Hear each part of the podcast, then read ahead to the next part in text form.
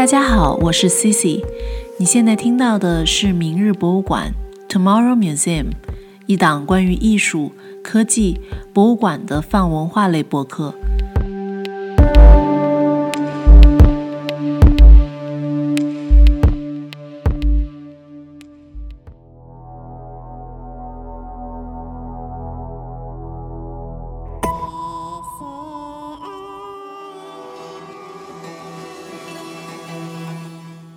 觉得有一瞬间是我们都在面朝一个像太阳光一样的东西，在在仪式，在崇拜，在仪式，嗯然后你的精神也会特别的集中。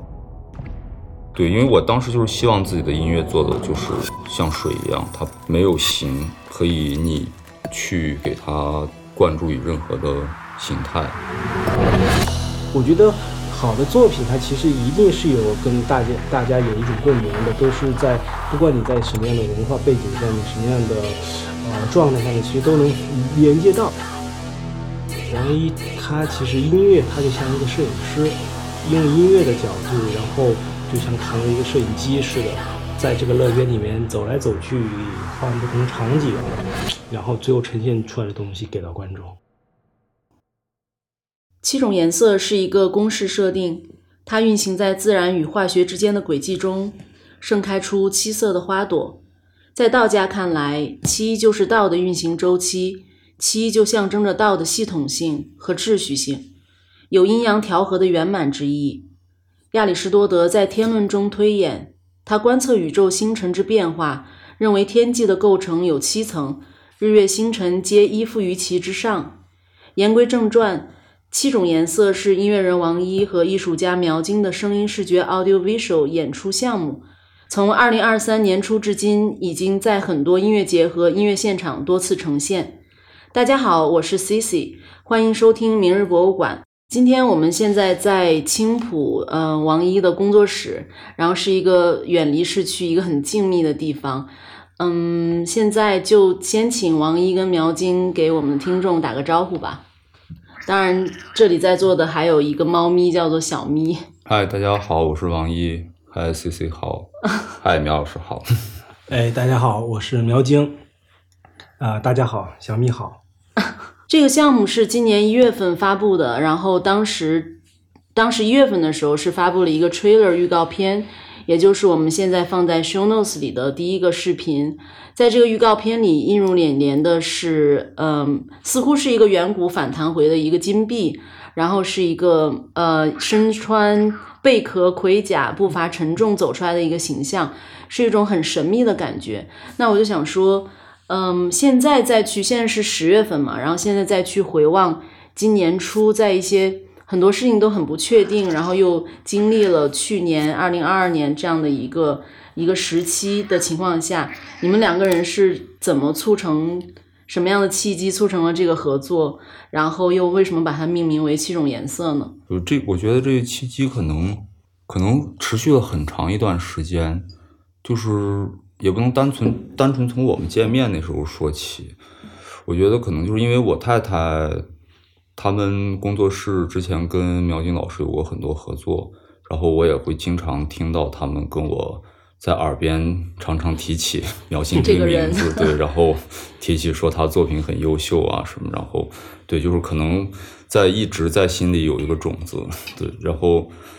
在去年的十一月份，我们一块儿在深圳演十十月份十月十月份月份，对对，就去在深圳演出的时候，那时候就看到他的现场就很喜欢，呃，很喜欢。之后他在我们一块儿在那个飞机上，他主动跟我聊，然后说能不能一块儿合作，当时还是很开心。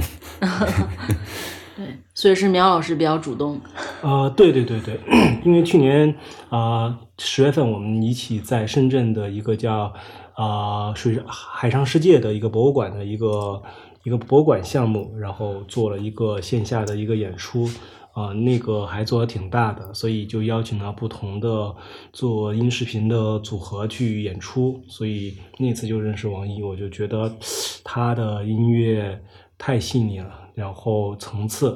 然后戏剧感，然后、对，也是在回回上海，因为我们都住在上海，所以就是一班飞机，然后就聊了聊，然后没过了几天我就去找他了，然后我们就就确定说啊，这个一定要合作。但我觉得这个合作不是，首先我觉得任何的合作还是一个缘分的一个开始，这很重要。但是我们各自的这么十多年的积累，呃，让这个作品在这么短的时间出来，确实这是一个有因有果的一个一个一个一个事情。对，所以非常顺利。嗯。所以你当时听到的是是王一的别的音乐，就是是一个和别人合作的一些其他的专辑里面的音乐。对，这是他的另外一个对另外的一个合作项目，但是他的一些音乐的设计和他的那种结构给我留下了非常非常非常深刻的印象。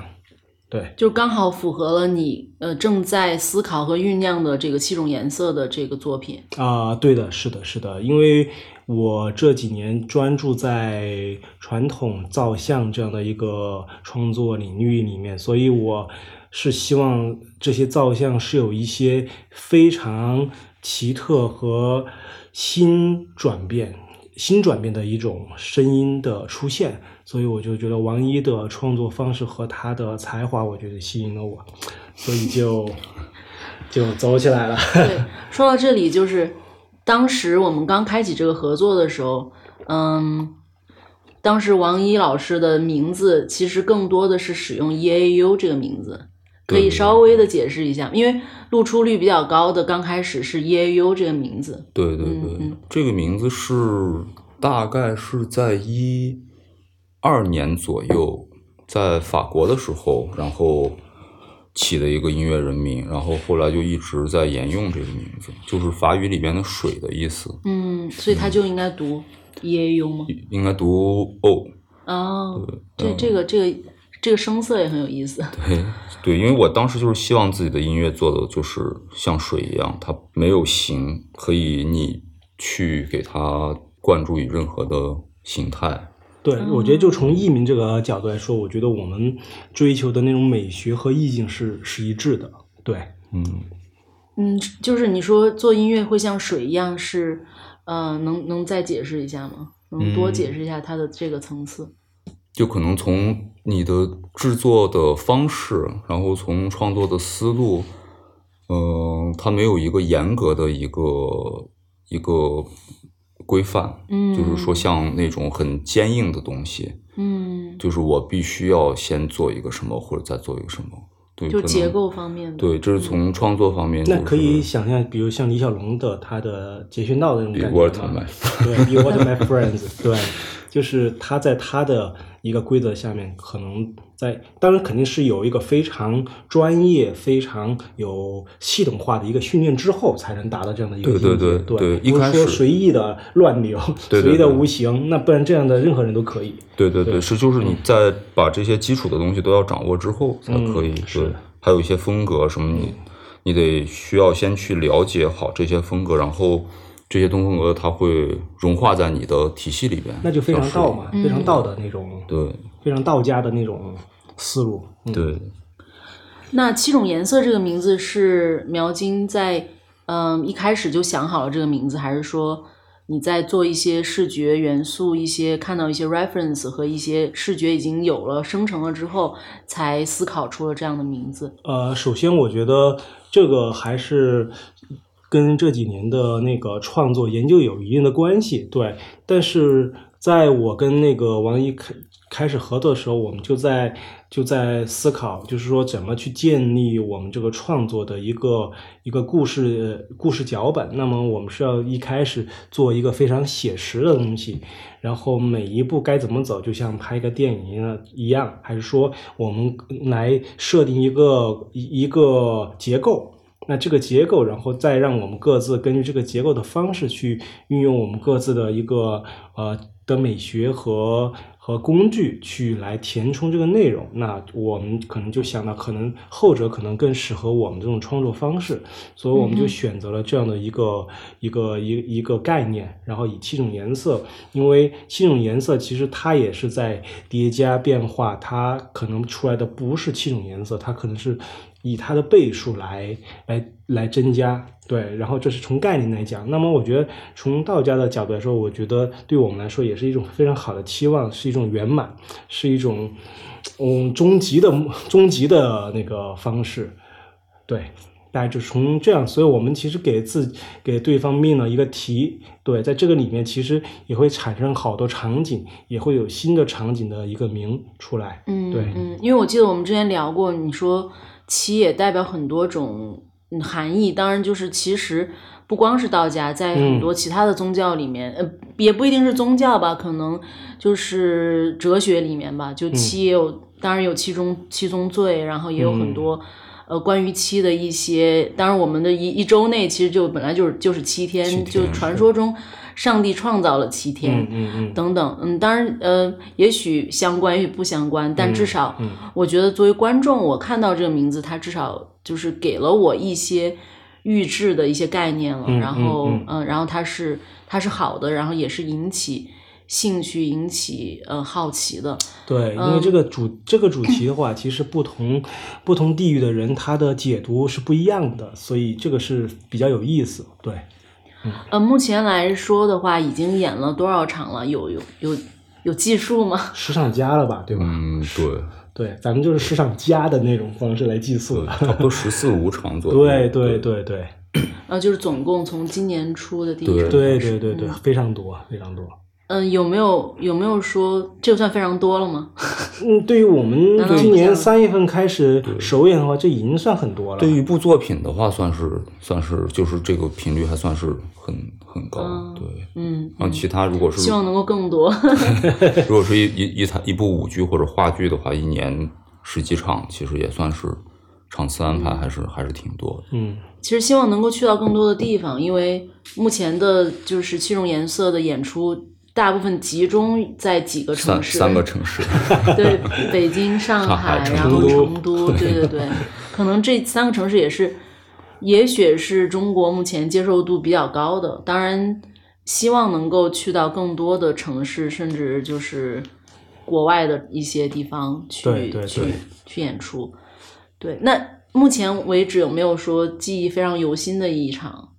比如说，现在还一想到演出，可能马上回到了那个画面去的一个场地、一个空间。我应该记忆犹新的是，就是在 南梦宫，南梦宫就是 CS 主办那场，对 CS 主办那场，对，因为那个是就是，嗯，就是我们这个作品第一次在一个。因为因为之前春游的印象也比较深刻，但是他的那个是更加开放，就是观众印象最深刻的。对，就是观众他可能会来，他如果不不愿不不想听他就走，然后其他有感兴趣观众继续来，它是一个像流水那样对。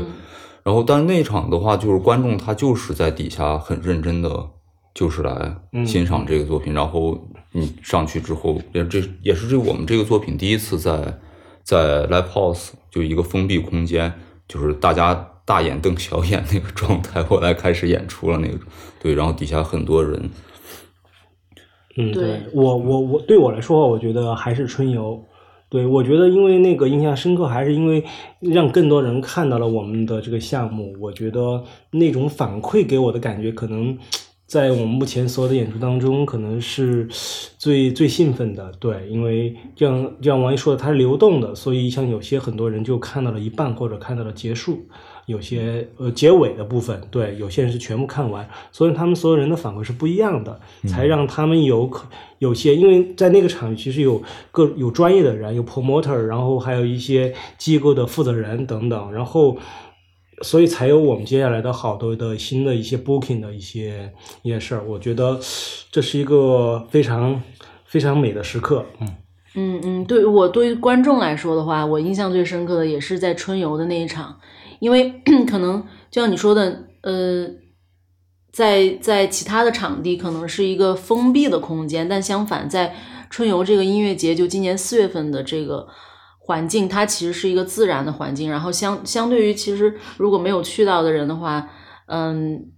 我介绍一下，它其实是是在一个像丛林一样的感觉。因为刚才就刚好我们舞台的那个低地，就就是。一个下陷的一个像谷地一样的感觉，对，山所以谷对吧？啊，对，一个山山谷，一个山谷，刚好从一个坡这样下来，所以那个感觉其实，呃，观众是或坐或站的，因为你们是在舞台上演出，然后我是在舞台下，就是作为观众在看，然后当，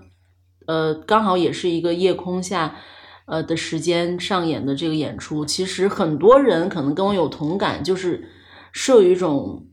萨满的感觉，嗯，就是是呃，当时确实是一个有这样的直观的感觉的，它不是这个东西，它不是说是从书上看到的一个感觉，它是一个非常直接、非常直观。就嗯、你的音乐一出来，然后苗老师的视频一出来，就给人以这种的感觉，然后就觉得被这个东西包围了，可能跟他是一个山应谷也有该他的那关系。个，对他他的那个整个情绪啊，然后包括他身体的状态也都是比较开放，包括那个时间比较点放松，对，嗯嗯，对对对统称为能量嘛，能量是不一样的。对，而且在整个场域里，因为我在大概就是这个这个舞台前方的中间一点，所以我有时候会向前、向后、向向左右边的看，当然都是观众。呃，在这个山谷里，就是这一处屏幕在在发光。嗯、我觉得有一瞬间是我们都在面朝一个像太阳光一样的东西在的仪式，在崇拜，在仪式，然后你的精神也会特别的集中。对，这个就不像是如果是在一个俱乐部的话，那可能我后面是一个酒吧，是一个吧台，然后我会去说，哎，我我买一个酒，或者我朋友来了，我要去，呃，就是去打个招呼什么的。对，那你们其实，在台上，你们会关注到台下的人在干嘛吗？或者说，就是这些是让你们分心的部分，你们与其不去关心这些东西。嗯，我其实有时候还挺喜欢关注台下，对，就是关注关注台下一些观众的反应，我觉得还挺有趣的。对，特别是自己有时候自己个人演出的时候，就是更会关注一下台下的一些嗯，那台下的观众在有干嘛？有趣的形式，对，就对我可能就还是想各说自己，因为因为我像我们演出，我喜欢戴耳法，我希望我自己在这个音乐里面，我自己跟音乐视觉的正交流，对，所以偶尔我会跟王一衍生的一个交流，但不多，但是我觉得我更享受那样。其实下面是怎么样子，我其实不在意，对，这样会让我更兴奋。对，呃，说回到春游之前，你们在发布这个作品的时候，其实作为第一次呈现，因为可能从刚才提到，从去年底开始有这个合作的契机，然后到制作整个制作的这个过程，我们后面可能会提到，它是需要一个过程的。然后到第一次呈现，那肯定是很兴奋的。第一次这个呈现是在我记得是在上海的这个 All Club，然后我想知道就是说。比如你们对一个演出、一个演出项目、一个艺术作品的首发，一般是抱着什么样的态度？嗯，其实像普通观众的话，他可能会觉得首发那就像发布电影一样，它可能是一次最完美的或者是最终极的版本。那对于 audiovisual 演出，其实可能也不太一样，因为它具备有一些实验性的东西。也许每一场，至少我看到的每一场，都是一次迭代的感觉吗？就是你们会怎么看待那个那那次的第一场？可能时间都有点久远了，然后到后来到现在的版本，对现在的版本跟那时候的变化还是比较大，音乐上嗯是有有了很多调整。对，第一场其实也有心理预期，就是因为我们就是一个奥迪 v 术项目，我们肯定要从硬件呀，包括屏幕尺寸呀，然后场地的呃大小呀这些，然后去有一个判断。嗯然后第一场的话，基本上就是会抱着一个就是去看这个东西，它直接跟观众去去面对面的时候，嗯去对碰撞的时候会对，怎么样去碰撞的时候会会怎么样？有有一些好奇，对，对，我觉得就是就像我们整个这个作品，我跟王一我们在聊的时候，就是说这个作品肯定是一个进行式的，因为我们虽然有一个大的框架进行创作，但是让实际这个作品在不停的演出当中，它会不停的迭代，就像你刚刚提到的。那么就是第一场，其实我我们也是抱着这样去一个实验的实验的一个状态。这个实验的状态就是这个东这个视听的内容，然后和观众他们到底能发生什么样的变化，这个这是一种。第二个就是我们在整个作品里面的一套系统，因为我们自己也在构架构建一套这种演出的系统，是不是比较稳定？然后有些东西是不是太过于复杂等等，这些东西都是需要去实验。对这个实验就跟我们这个作品，它是个演出作品，对吧？就像有人说问你们俩这个东西其实也可以输出一个视频，为什么放那不就行了吗？但是那不一样，那演出的作品它就得演，对你就是在现场和在工作室那是不一样的状态，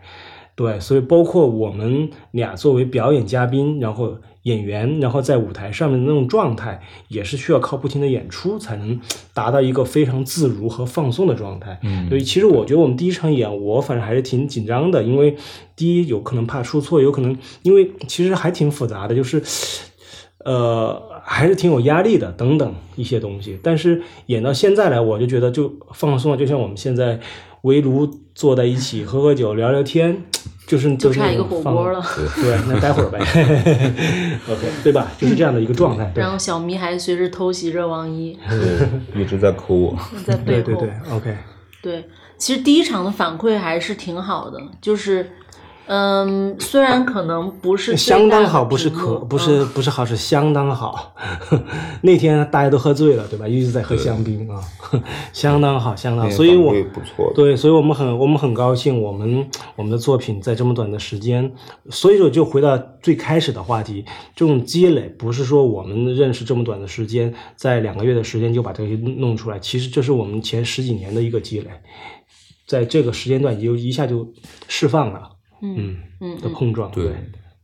对，刚才说到这是一个 audio visual 演出，但可能也不是每个人都对这个词就是嗯很很熟悉。audio visual 其实就是声音影像演出嘛，对它两者它其实是一个词，所以它并不是分开的。那其实更为大众熟悉的可能是乐队的演出。呃，然后这个形式，这个 audio visual 演出，它就是相对于乐队，相对于戏剧，它肯定是比较小众，也是呃具备开创性的。所以呃，当然它也是属于也算新媒体艺术的一个范畴吧。嗯就我们平时所认为的演出，大部分人听到这个“演出”这两个词，可能会觉得是在剧院里，然后观众坐着观赏一个戏剧啊，或者是跟随一个故事线在走，要么就是乐队或者 DJ 的形式。呃，观众更多的是沉浸在这种音乐节奏中去观赏，更多的是观赏，也更多的是被动的。当然，我知道，就是比如说像法国有新马戏这样的表演，它会融入更多的一些元素，还有像太阳剧团这种杂技秀的东西，在嗯比较主流的一些环境中也比较也比较多，比较比较嗯、比较大众，比较流行。嗯、那回到七种颜色的舞台形式，你们两位其实是站在舞台上，就是相对而站，然后观众大部分的目光聚集在呃屏幕上，但是我的体感感受就是说，其实你的视频跟音频基本上，我我我不知道我我不知道你们是怎么去制作跟做到的，但是我的体感感受其实就是同频的感受，就是同频共振，就我没有办法。呃，想象我把耳朵关上，然后只看视频，或者是把呃把眼睛关上，只听音乐，呃，甚至你们两个已经成为舞台的一部分，我必须得看着，嗯，这个整体，然后去感受，呃，所以是有没有什么具体的艺术家或者你们看到的一些东西是影响到你们，然后，嗯，然后大概是怎么做到的、这种同频的效果？我其实想了一下，最早影响到我的应该还是平克·弗洛伊德，就是他们在那个年代，然后，呃，当时也没有什么太多新媒体手段，他们就是用一些舞美道具，然后把舞台搭建的非常有故事感，就是用一些就是实体的舞台道具，就，呃，如果是在歌剧之类的这种还是会有，但是在一个摇摇滚乐队这种现场演出的话，还是比较少见。嗯。当时看演现场的录像嘛，就觉得很，也不是震撼，就是突然是，就是那个你的认知被 被被颠覆，格局打开是吧？对，你是看过苗老师是看过现场的，对，我是看过现场的，确实，对，呃，我觉得首先，我觉得从 audio visual 这个表 performance 表演这个形式来说，它还是非呃更加概念化，然后就是装置化，包括我们的表演，它其实就是在舞台上的一个装置表演。其实你可以讲，包括我跟王一，我们俩作为里面的一个角色，就为什么我们要在在那儿那儿，而不是说只是把设备敲按个 play，我们就其实从某个角度来说，那个也成立。但是我们人为什么要在那个地方？其实我这这就是我们要去思考的一个问题。而且这个问题就是说，我们作为整个作品来说的话，它是非常有决定性的一个一个一个作用的。这个作用就是在于我们参与到这个事情里面，就像你你你刚刚提到的。你不能把视视视觉跟音频分开，你必须得同步。那我们俩其实也是这样的，我控制音视频，王一控制音频，然后哦控制音频。我们在这里面有一些小的细节的那种互动，就是我俩在现场交流的一个一个东西。对，怎么给观众下面的东西？其实你会发现，我们其实在整个视听里面会涉及到一些 Q 点。其实我从我们俩本意是希望大家能。律动起来，但是最后发现大家就直直的站着看，就问了一些观众，大家都觉得，他身体产生不了那种那种律动，是因为这种这种我们作品的那种音视频的同步的那种细节，就是律动，就是就是那种变化太快了，就是就像你看一个电影，他一直牵着你在走，你就忘记了身体其实是可以在在动的，因为他们怕错过了什么，或者是错过看什么，错过听什么。那你下次可以调动观众的，那就得喊麦了，节奏，对吧？对，那所以其实，嗯，在现场会有人叫你大平老师吗？哦，这个倒没有，那个 倒没有。现对，那个就仅限于 以前的 VJ 工作，或者说大平老师。如果在后台的话可能会笑，但在舞台上的话应该对对对对。那王一就变成了声音老师，声音老师，音控老师。对对。瞄一下啊，音控老师瞄一下。OK，一些黑话，一些黑话。对，嗯，其实再呃，再再深挖一点的话，嗯，不知道我也不知道有没有受到过这些东西的影响，或者是嗯，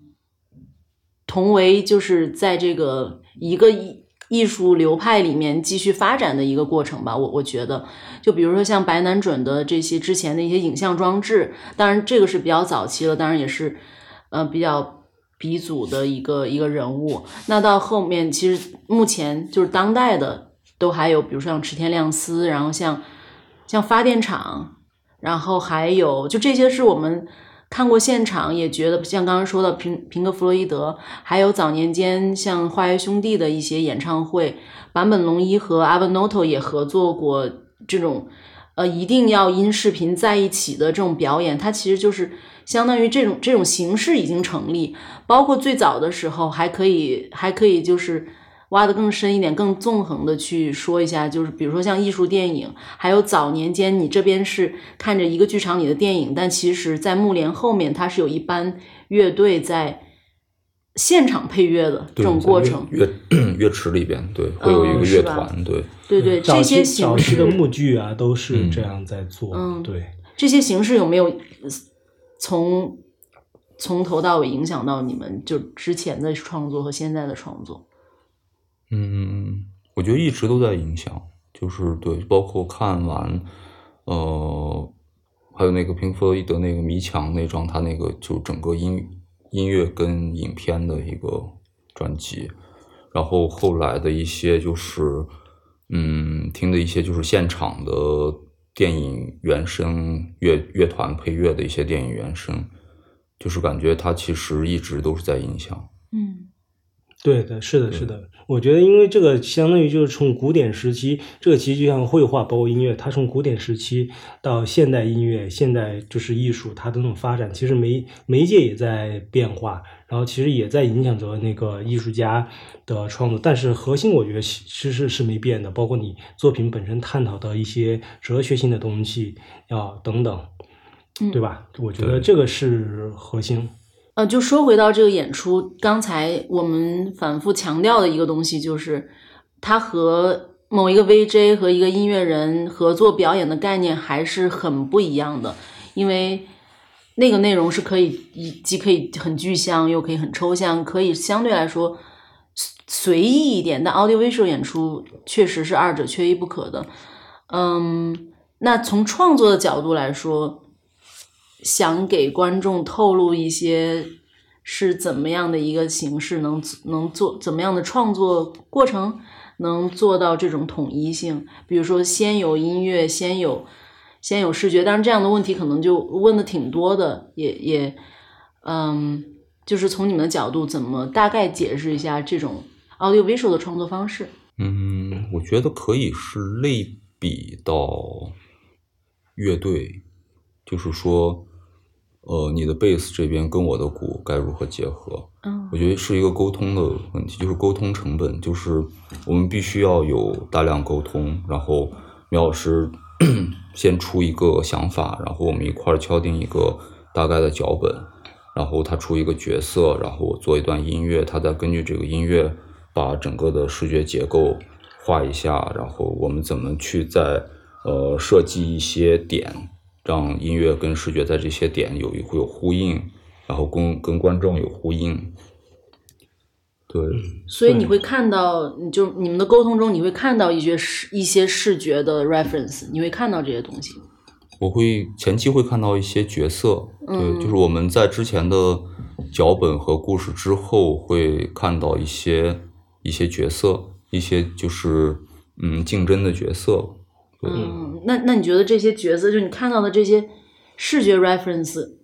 对你的音乐创作它起到了一个什么作用？你你看到之前已经有一些构思了吗？还是说看到之后觉得它是一个启发跟一种联动的感觉？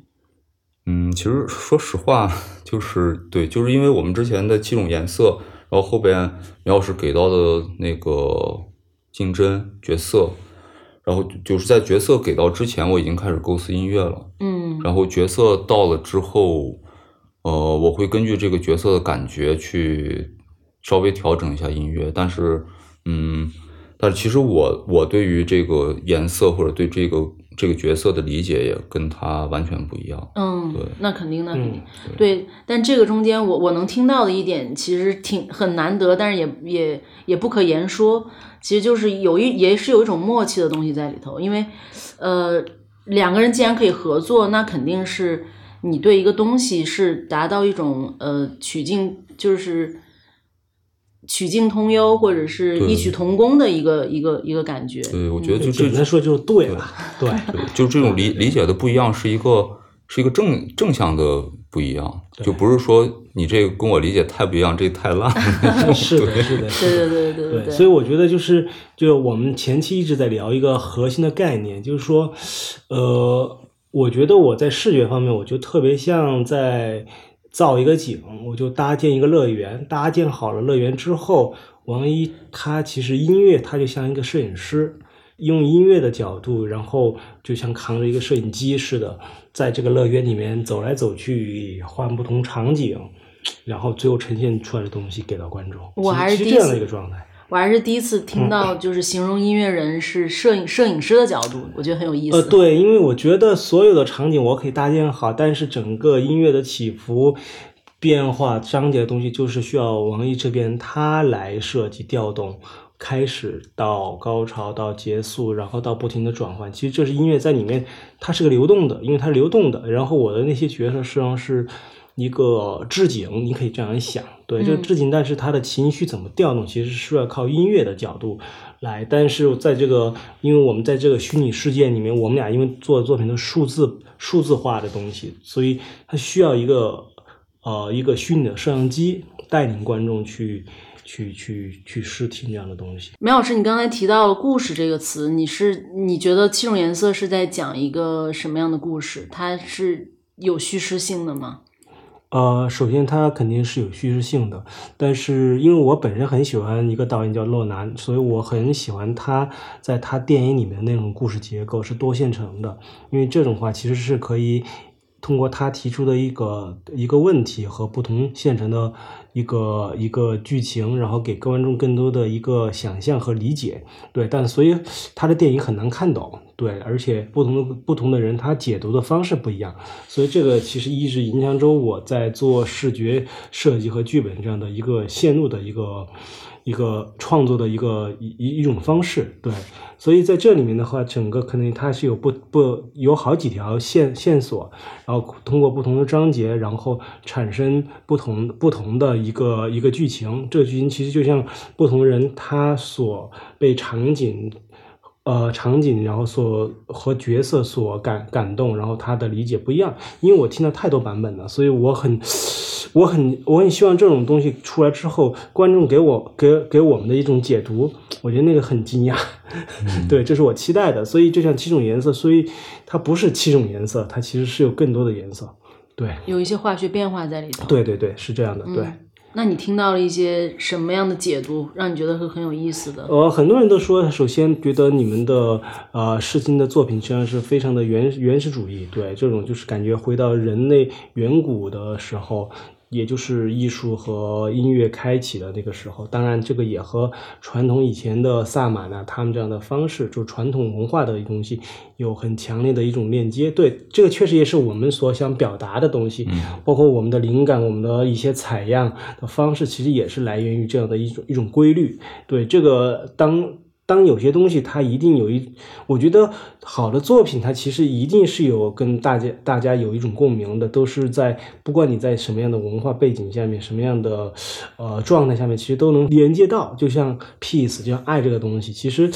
爱是肯定都是不一样的，但是都能感受到那种荷尔蒙的那种。化学变化，像是这样的一个一个一个东西。对，不论什么风格的，是什么风格的东西，如果是一旦是优秀的作品的话，它一一定会有某一些对，所以就像我们的作品里面，对，所以就像我们这个作品里面，其实从风格来说很难去定义我们是什么风格，对吧？对，它因为用的，尤其在网易。从音乐角度来说，它里面用到的那种创作表现手法，那风格太多了，就是，对吧？就是很难定义你这个东西到底是什么。对，这个也是现代音乐它发展的一种。对我们也不是太像传统的 audio visual。对对对对，嗯嗯，对，因为我也知道和看过很多，就是所谓的 audio visual，嗯，特别是大概十年前的这种。我觉得整体来说就是一个 minimalism 嘛，就是一个极简主义的东西，然后用一些呃，其实是跟其他艺术门类互通的一些点线面的东西，只是用了 audio visual，在当时看来是所谓新媒体 new media 这个东西来。呃，冲破了你在看到蒙德里安或者你在看到康定斯基的时候，你觉得哇，那个东西是音乐，是一个画幅，就是画作上的音乐。这个时候，我把一个装置感的形式感的东西拿给你，你肯定是觉得是颠覆意识边界的。对对，但是我觉得，但是我觉得，如果现在在。放给我一个点线面的一个东西的话，包括我们自己的作品的时候，我就会我都会觉得，呃，那个已经不太能产生共鸣了。它，呃，我现在也当然也更喜欢温暖和叙事性的一些一些东西，呃，或者是去揣摩它其中的呃隐喻，都是一个很有意思的，像一个。寻宝一样的感觉，对 对，有一点像寻宝一样的感觉。因为我觉得，从我我觉得就是首先你刚刚说到的那个点，其实还是跟技术发展有关系。因为我觉得在十年前的很多时候，大家还是非常在意技术啊、软件的更新。其实很多这样的变化，其实还是于来来自于科技的一个发展。大家在这个时候，就像我们刚开始有了电脑，然后我们的传统绘图可能就变成了电脑绘图。其实大家还是在一个初级阶段，但是已经对大。大众来说，已经这是一个非常嗨的事儿了，非常非常非常不得了的事儿了。对，但是随着这样的一个发展，其实我觉得人是善变的，包括人 人的那种东西，它其实更多想追逐更深深入的东西，就像古典的东西，包括戏曲的东西、诗歌的东西、文本的东西，最后这是终，我觉得这是终极。对，所以呃，苗老师走的有点远了。那这这确实这样，因为对，因为 你因为你不管你怎么用任何的媒介、任何的科技，其实我们最后讨论的还是那个问题，其实是是这样的，对对，最终还是归于美学。我觉得，不管是这种美学是什么样的美学，但是一开始我觉得有一些实验性的开创，但是这种开创实验性的开创，它只停留在某一个时代。嗯，它这个时代为大家开创了，为大家去披荆斩棘开了路。之后的人该做什么？我们不能永远停留在那个开创，永远去复刻那种开创。对，其实寻找的东西可能是亘古不不变的。对对，寻找的就是艺术家做的事情，或者作家写的东西，他可能寻找那个东西是亘古不变的。那十年前、二十年前、五十年前有了电脑，有了一百年前有了摄影机，这种东西技术的革新。给了我们更多的玩法，对对对，确实是这样。哎，那那刚那其实我也很好奇，就王一平时的创作方式，但不也不妨介绍一下，我现在所在的这个位置就是一个挑高空间特别大的一个呃王一的工作室，音乐工作室，然后就是确实有两层楼的这么一个挑高空间，然后有很多的背后有一面我们会放在 show notes 里面，就背后有一面。像装置一样的木块做成的一个，有点像中华世纪宫的一散 射外立面的一个散射板扩散板啊，扩散板。对，这个扩散板就是它是用来把，嗯，就是计算过的一定频段的范围内的声音可以给它扩散开，不会让它形成一些就是反射声啊、驻波或者是混响，让它房间在房间里面分布的更加均匀，就是你。放一个音乐在这个房间的其他角落，在这些频段范围内，它的分布是均匀的。嗯，然后这几块巨大的四个角，这四个角巨大的是低频陷阱。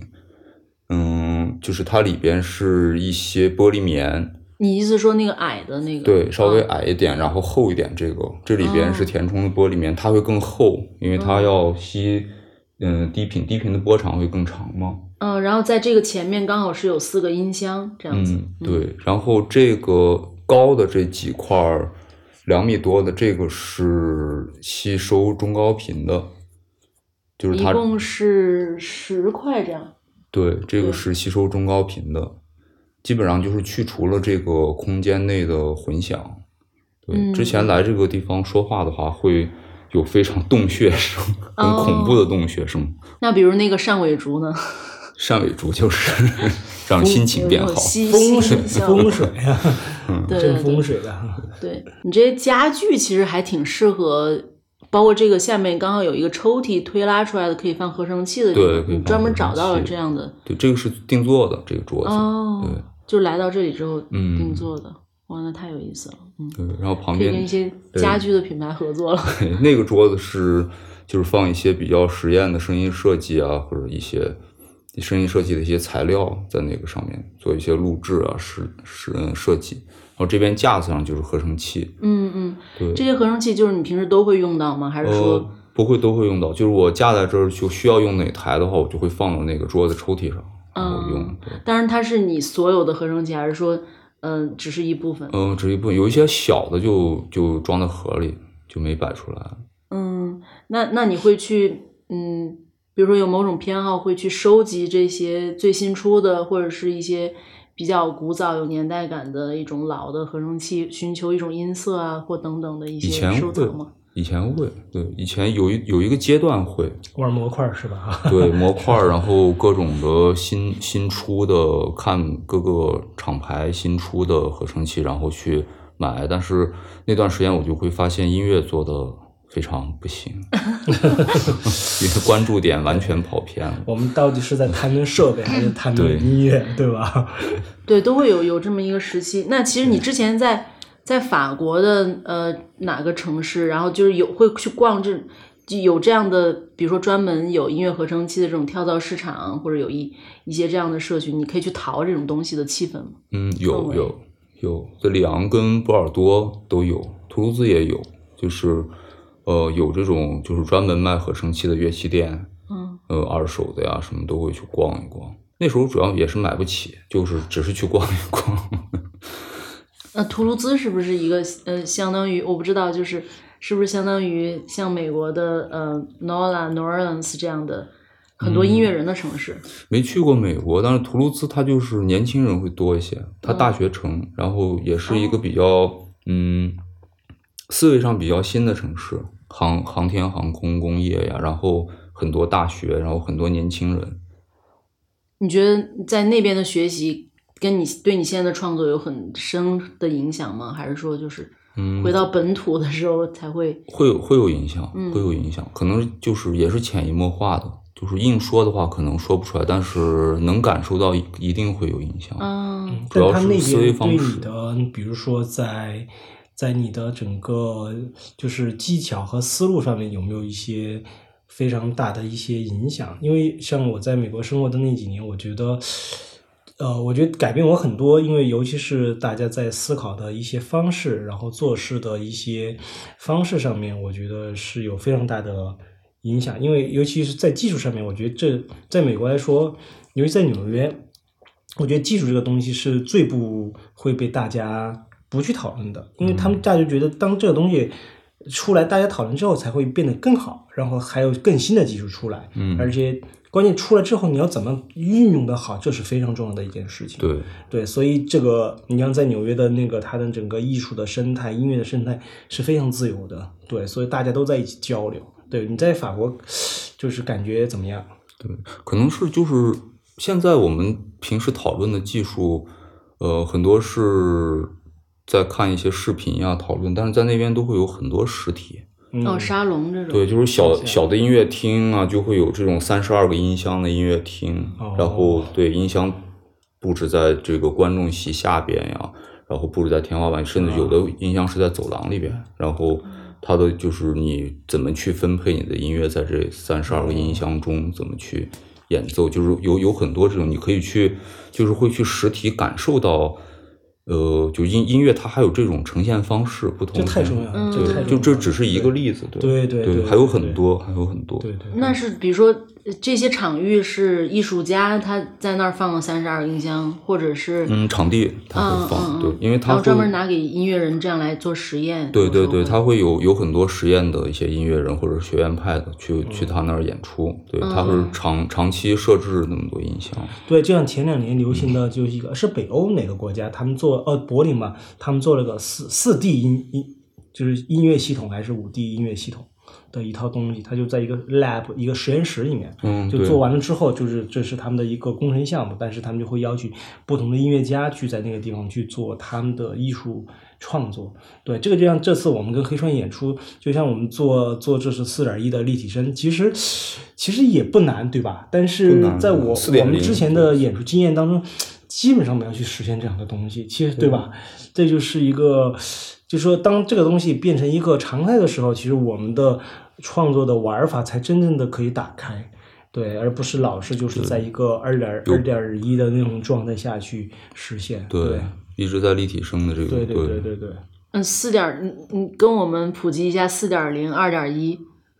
四点点儿那个点儿一就是就是 sub 就是低音炮，嗯嗯然后上边的四就是四支音箱，前面两支，后边背后两支，嗯嗯嗯对，然后二点一就是我们正常听的，就是一对立体声音箱加一个低音炮。二点零就是就是一对立体声音箱，没有低音炮。大家一般听的都是二点零嘛。那这个听起来就跟场地更有关系。呃，然后但是苗老师的感觉就是你们的作品其实做了一个升级。对我们作品的，但是这个在国内我不知道，目前可能机会还是比较少，因为很多场地它没有去设置这种多人音箱的系系统，对，哦，所以说，呃，你做了四点零，不代表就是就能演。懂了懂了懂了，是是就像是那个杜比五点零，可能我们也只能去到特定的场地才能去。杜比环绕声，对，那个就是你必须去到特定的这个场、嗯场地才可以演，。包括影院也是一样的，IMAX 它必须得在具体的影院才能有这样的一个设备，才能去还原他们的那样的东西。对，对你在工作室做出来这种 IMAX 或者做做出什么四 K、八 K 的片，然后没有什么让你放的地方，是的，是的，最后还是到 HD 去了，回答。对 对，它跟一个接受度和设备都有关系，就是让这让我想到，比如说那种一百二十帧的电影，其实我们真正去看的时候，好像嗯有时候也不会觉得是很舒服的，嗯，就它的那个。就是那个帧率，就过有时有的时候不是有人会有的观众会觉得它过于真实、过于颗粒感了之后，嗯他甚至还会有呕吐的感觉。对，因为我觉得科技是发展非常快的，但人的接受度其实是非常慢的，反而需要一个过程。对，是非常慢的。嗯，对，那其实说到这些，嗯，我们回到就这个演出来说的话，嗯和平回到平时平日里的创作吧，就回到平日里的创作，不管是音乐还是视觉的话，呃我们现在都无法避开 AI 这个东西。就是无论它有没有在你的创作中，但我们无法避开说，呃，我我看不见，我听不到这些的新闻。嗯嗯，我觉得每个行业可能从设计到博物馆到所有的东西，都有 AIGC 的这个角色出来。现在很多策展人基本上有些图都是呃一些场景图什么，他都会借助 AIGC 的这个东西。那对于你们来说，有没有呃一些这方面的影响，或者他在你在创作中，哪怕只是在寻找灵感的时候，有没有 AI 的介入？嗯，我目前没有 A，就是灵感阶段没有 AI 介入。然后我也觉得这个现在目前对音乐行业影响还好。还好，对，对我，我就是视觉行业肯定影响很大，但是我现在，呃，首先对图像的生成，我肯定不会去用到 AI 的部分。我觉得为什么呢？呃，首先我觉得它，我觉得它会奴奴役我。对，首先对，因为当你只是输关键词的时候，它给你去通过你的关键词的学习和你风格的学习，其实就让我自己在美学，因为我在我自己的美学其实是在建立我自己的一套美学，花了好多年的时间。对，如果让他去帮我做的话，可能我就变成他的美学了。对，这是一个问题，而且他的目前的阶段是同质化很严重，对他的视觉出来同质化非常严重。其实我对 AI 目前的运用的话，更多还是在于它的一些辅助。比如说，它帮我去去一些噪点呐、然后加快我的一些一些输出渲染优化的速度啊，我觉得这是非常非常非常友好的，对，而不是说把我本身视觉和我的一些设计的那些呃创作灵感什么东西去交给他，嗯，这样的话我就会没有想法了，对我就天天去依靠他。告诉我魔镜魔镜，告诉我还有什么最牛逼的图像，告诉我，对，就是这样的东西，对。但所以所以就是说，创作者是不会失业的。嗯，如果你要以人为本的话，可能目前来说可能会变得越来越独特，嗯越来越对独特。对我我是比较支持这个认同这个观点想法的。嗯对，就像是照相机发明，但是画家还在。嗯哼，对，嗯就是之前我写我也想过 AI，它现在之前我们用 AI 算一个照片都会很难，但是可能几个月之后，我们现在随便就会用 AI 算一个仿真的，像是现在可以换声音。对，像拍照的照片一样。那可能过段时间，就是 AI 可以，就是你输入几关键，我想看什么样的电影，它给你直接生成一部电影。或者你跟 Siri 说，然后它就可以。嗯，但是但是就是真正你做创作拍那种创作型的电影的，还是还是会拍。对，对嗯对嗯，嗯，就以人为本的状态的话，可能目前，当然，当 AI 如果有以人的那种情，那就不是怎么回事儿啊。对，人类就会被奴役了，彻底会被奴役。我觉得这个这个话题比较根本，因为是，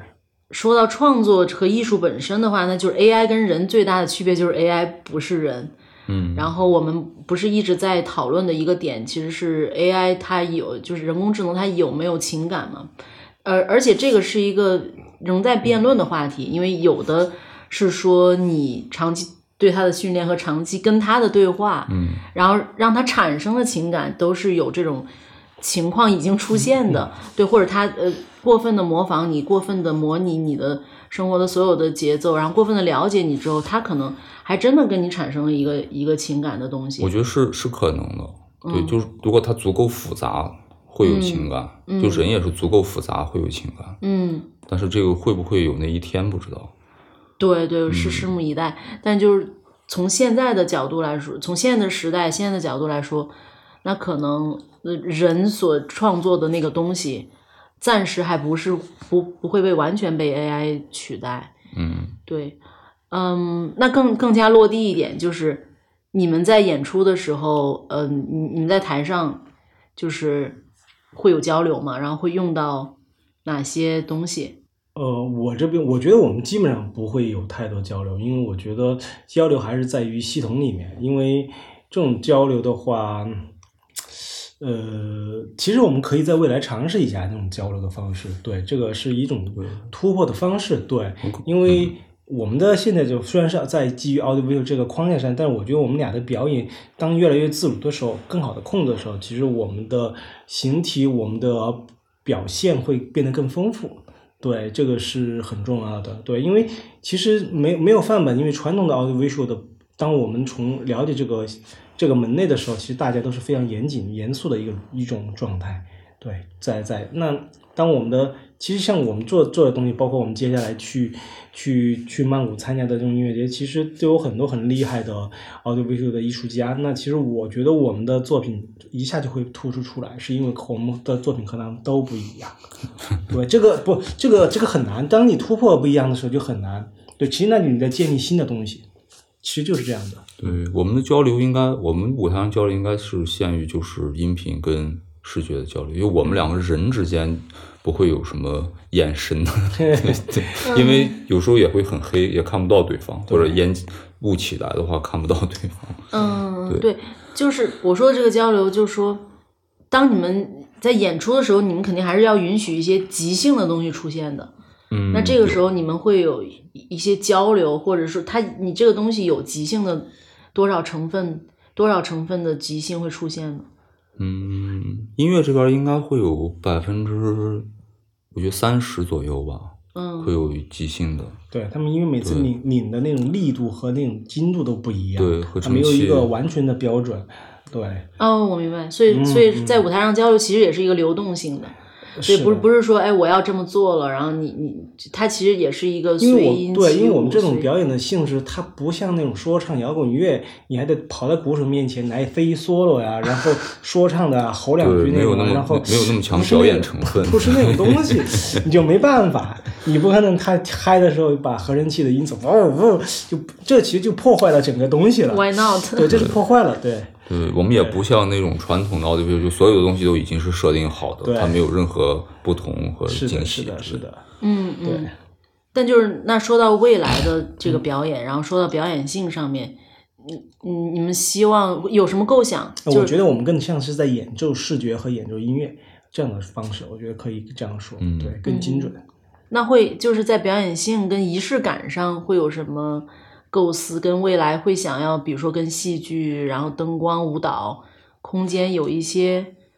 对话或者是结合的东西，跨界的。这个是这个是希望的，嗯，对，因为肯定是，嗯，就就是既然已经是视觉和声音的结合嘛，那视觉它就是还包括不不单纯只是大屏幕，它可能还包括一些舞美啊。或者是一些肢体啊，这些，所以说这些如果是更更多的一些合作，然后让它可能会这个会更完整呈现。嗯，因为我这次九月九月二十号的时候看看你们和黑川良一演的那一场，就我看到黑川的表演中，嗯，有跟呃灯光的一些呃联动的东西，就当时有整个空间都黑掉了，然后有一些灯光的东西在继续的在。与观众共振那种，对对对，都会会更完整一些。嗯嗯嗯嗯，就这种形式，这种呈现形式，是是。嗯，在嗯，我是在视觉中看到有很多一些造像的东西，然后这些造像有，当然有很多个造像，我们可能会在 show notes 里面放出一些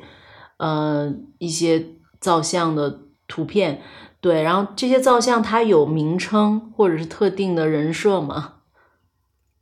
哦，名称肯定是有名称的，对，肯定是每个角色他肯定有他的，但是我更想是它是一个像编号一样的东西，对，一个编号，而且这个编号就是出自于我做好创造它它的那个时期，对，因为每个角色其实从视觉层面来说，它实际上是蕴含了不同不同的角色的一个综合体，对，它，嗯，对，是我基本上是这样的一个一个。那你可以举一两个例子，就是其中的一两个造像。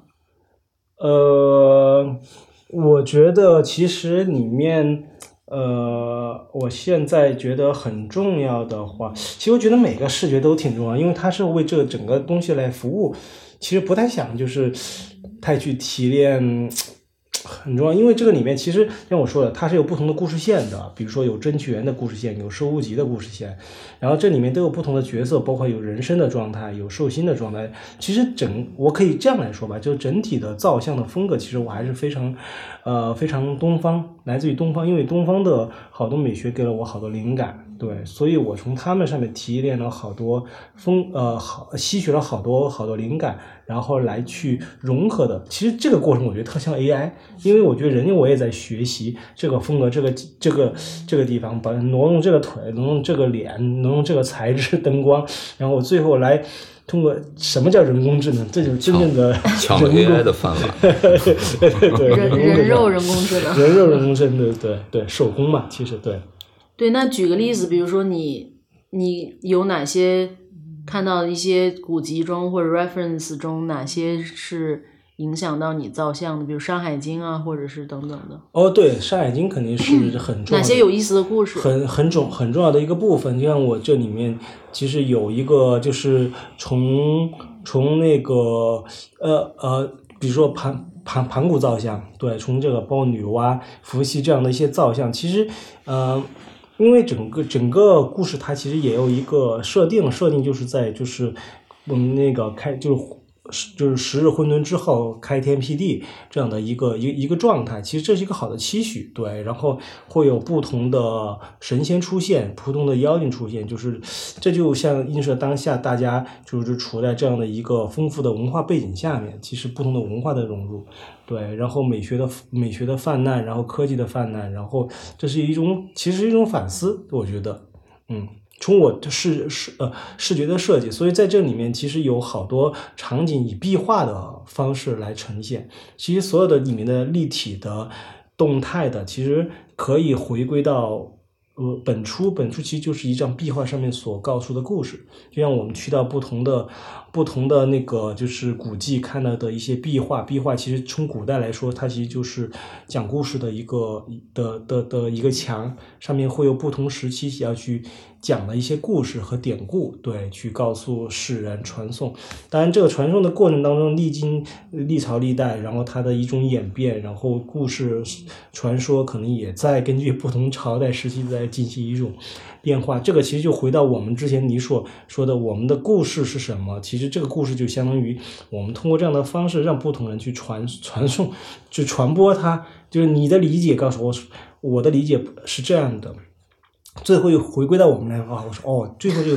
原来是这样。苗老师创造了现代版的四大名著吗？哦，没有没有没有，我觉得我喜欢这种逻辑，因为我觉得这种逻辑就就会非常有意思。因为创作嘛，创作其实就是根据呃不同艺术家创作者他的一个一个兴趣爱好和和他的那种他的那个思考。对我觉得这种逻辑感是我很喜欢的。对，你你会你会给朋友。解释这些东西，就因为还是有很多时候，大家会在一个迷思里面觉得，哎，这个是我看得懂的，看不懂的。其实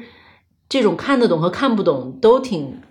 都挺奇怪的，也都挺正常的。你会用你的方式去解释吗？还是说你会选择不要解释，不解释，自己去理解？对，我觉得这种音乐一样，你怎么解释？你说这个，它就是解释不了，它其实就是对你技术上边，对，它就是给你的感动，给你让你造一点，然后你走起来，然后你。飞一点儿，世界一样的，好看的、美的，然后不同的材质的，给你的那种带来都不一样，对吧？但是我们还是会从中看到一些隐喻的，比如，其实我在下面看的几场演出，然后跟周围朋友的交流，嗯，比如说当看到一个像白骨一样的这样的造型，他用两只手在扑向你的时候，然后或者是看到一个从下沉世界逐步上升的一个。这样的一个骷髅或者一个白骨的这种形象的时候，我们肯定一方面是视觉上直观的震撼，但是一方面也会去思考我们都经历了什么。我想这种东西中间肯定是有一些隐喻、一些一些故事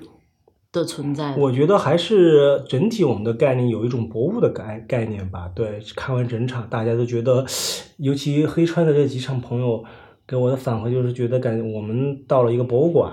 对，因为黑川的其实跟他的这次巡演，我们作为嘉宾来说的话，我们从作品上面其实得到非常大的提升，包括我们如何去运用一些静态图像，然后来达到非常强、非常有力的一个一个状态，这个是很多人给我的反馈。对，因为所以我觉得，当然这个也是因为黑川他也很厉害，所以我们在他的作品上学到很多东西。对，确实非常幸运。对，呃。所以我觉得就是这一点，我觉得是能让大家感受到，其实就是在一个博物馆的一种体验。其实你会去到不同主题的博物馆，你也会知道它的主题不一样。其实，呃，它的编年不一样，然后给你带来的不同的感受。对，所以我觉得我们现在更多是这样的一个一个框架，这是大目前大部分人给到我们的一个给他的一个反馈。对，嗯，其实感受到就对了，就是。呃，你相信自己的感受，嗯对作为观众也是相信自己的感受。对，我觉得是什么样的对，就像你去一个博物馆的话，你看待 看到那个北魏、唐代或者更早之前的那个的东西，其实你很难知道它的故事到底是真的是是不是这样。对，它虽然下面有解读，对，但是这个东西，对对吧？嗯是不一样的，对。嗯哼，那在音乐中也是一样，就是我是听到一些唱词，但是我有可能是有意的被人声处理器处理过，它并不是一个清晰的一个唱词。嗯，那所以，嗯，它本身是有意思的，就是有这个文字上的意思的吗？还是说它只可以可以作为一个声音的片段，一个嗯音色的加入？没没有文字的意识意意思，对，就是呃，就是我我很早之前我就发现，就是我我听很多有一些小语种的一些音乐，嗯就是冰岛语的呀这些，就举个例子，就是我会听到很多语言，觉得很好听，他唱歌也很好听，我也不知道什么意思，但我唱就腔吗？对唱腔，然后包括那个他那个吐字发音，我觉得这个很好听，但是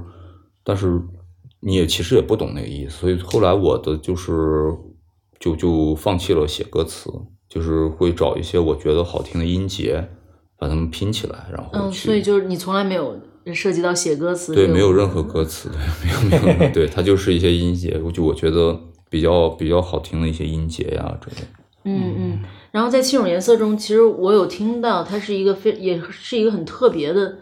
唱腔，它是有一有个有一个民族志的 reference 或者是什么嗯对，嗯，方面的影响。没有 reference 倒是，就是我就是有一个框架，就是一个东方的，然后嗯东方的，然后对东方的这个框架里边，对民族民族化的神秘的，对会有这些这些字眼，对，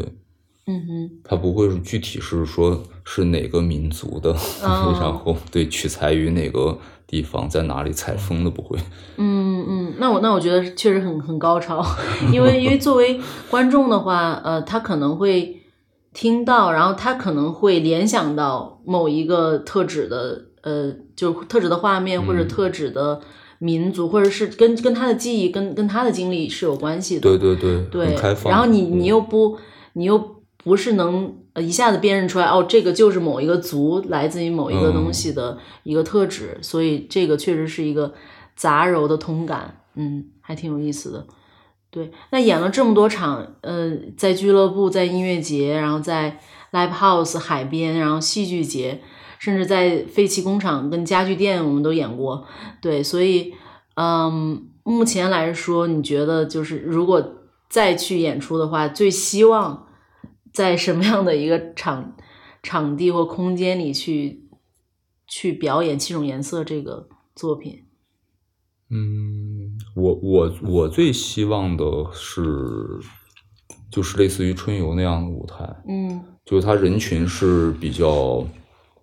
比较，嗯，就舞台和人群它所产生的那个呃观影效果是是是最正确的，嗯，就人群他的身体状态是最好的，嗯对他会选择，就是就是他们会选择有选择性的来到你的这个舞台这儿，然后去听，然后人群也是也也是最正确，你的演出的对这个舞台也是最正确的。然后如果 club 或者是呃 live house 的话，就是嗯，因为 club 它的硬件是是那样的，然后嗯，然后 live house 可能嗯人群 有一部分是会关注到电子音乐，但是有一部分平时可能很少会关注到电子音乐，大多数都是在听就是呃摇滚乐之类的，所以他们听到的时候可能还是会觉得有一些呃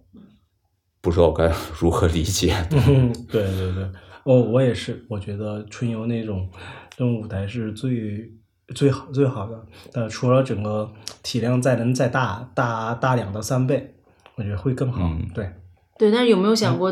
是一个在一个剧院的一个情况下，然后观者是甚至是坐着的，然后甚至是是两个四十五分钟，我只是在设想，嗯。然后也是在也是在希望会有更长、更时长更长、内容更多的这个 audio visual 的演出，然后甚甚至有点像在看利用了传统的形式，但是嫁接了新的内容，就是比如说我们作为观众，那四十分钟中间甚至有一个中场休息，嗯我们可以来消化和讨论，端着一杯酒，然后讨论这个东西，然后再回到这个场域里去看它的下半场，感觉又不一样。对对，对这也很希望的。对，嗯这个对这个也是很希望，因为我我也其实呃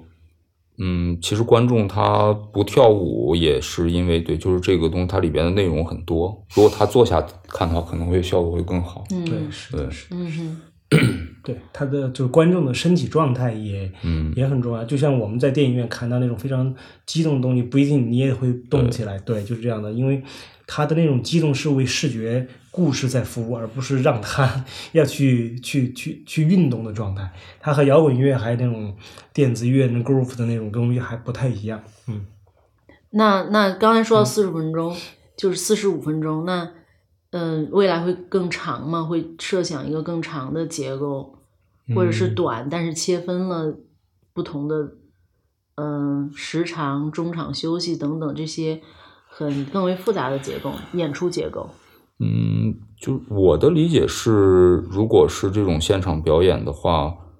呃，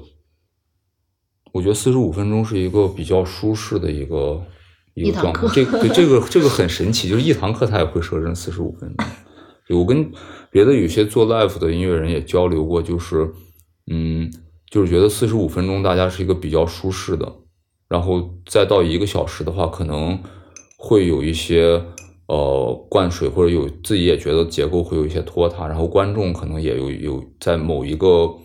呃某一个部分也觉得耐心不足，然后四十五分钟是一个比较好的一个时间嗯嗯。时间点，嗯，而且我们这里说的四十分钟是你们的结构是完全紧凑的，对对对，就这中间没有没有其实灌水，对对对，其实这中间 没有一个时间是我可以去喝杯酒，然后在吧台那边聊了二十分钟，然后再回来，其实我可能就就错过了，对对对整整体就错过了。对，而且可能不太一样的就是，比如你去看一个 DJ 的 live 或者其他的一些演出形式。它可能并不是准点开始，你可能八点钟入场，要到九到十点才才开始。但是我觉得在某种程度上，这种你你们的 audio visual 演出已经做到了像看一个戏剧一样，你必须得在这个时间到，然后从它的开场看到结尾，呃的这个过程，嗯嗯，还是比较严肃和严谨的。对对对我的意思，嗯。那那接下来呢？接下来我们还可以在哪里看到七种颜色的表演？就是最近的时间段里。呃，就是十一月份嘛，十一月份，十一号，十一月九号，我们会在那个 System 表演，对，也是那个 CS，然后 Booking 的，呃，一个，哎，那个 Y 叫 Wise 的 Wise 对 Wise 的活动会做演出嘉宾对，会关于展览、艺术展和演出这样的一个一个活动，对。嗯，然后嗯另外就是我们这次要一起去曼谷参加的一个一个电子艺术节，对它分分当分跳舞音乐的板块和 audio visual 的板块，对，这次对大概就是十一月十一号，对吧？对是对，现在目前十一月确定的两个、嗯两场是这个对。嗯哼，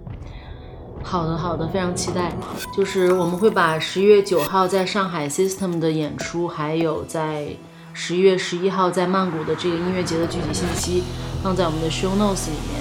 呃，连接到这个具体的主办方的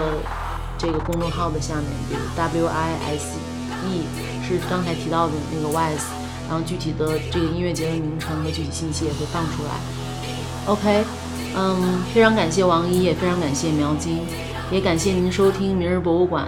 我们下期再见。好，再见。拜。您可以通过泛用型播客平台小宇宙、苹果播客 Podcast、搜索“明日博物馆 ”（Tomorrow Museum） 找到我们，订阅收听我们的最新节目。也可以在微信公众号中同样搜索“明日博物馆”，关注我们的最新动态。另外，您可在公众号底部菜单栏点击播客听友群，加入听友社群，期待与您的交流。如果您喜欢节目，也感谢您通过爱发电、小宇宙或微信的赞赏平台给予节目以支持。感谢您的支持。我们的团队包括主播刘畅、视觉设计 Hype Nana Studio 以及后期制作 Josh 陈。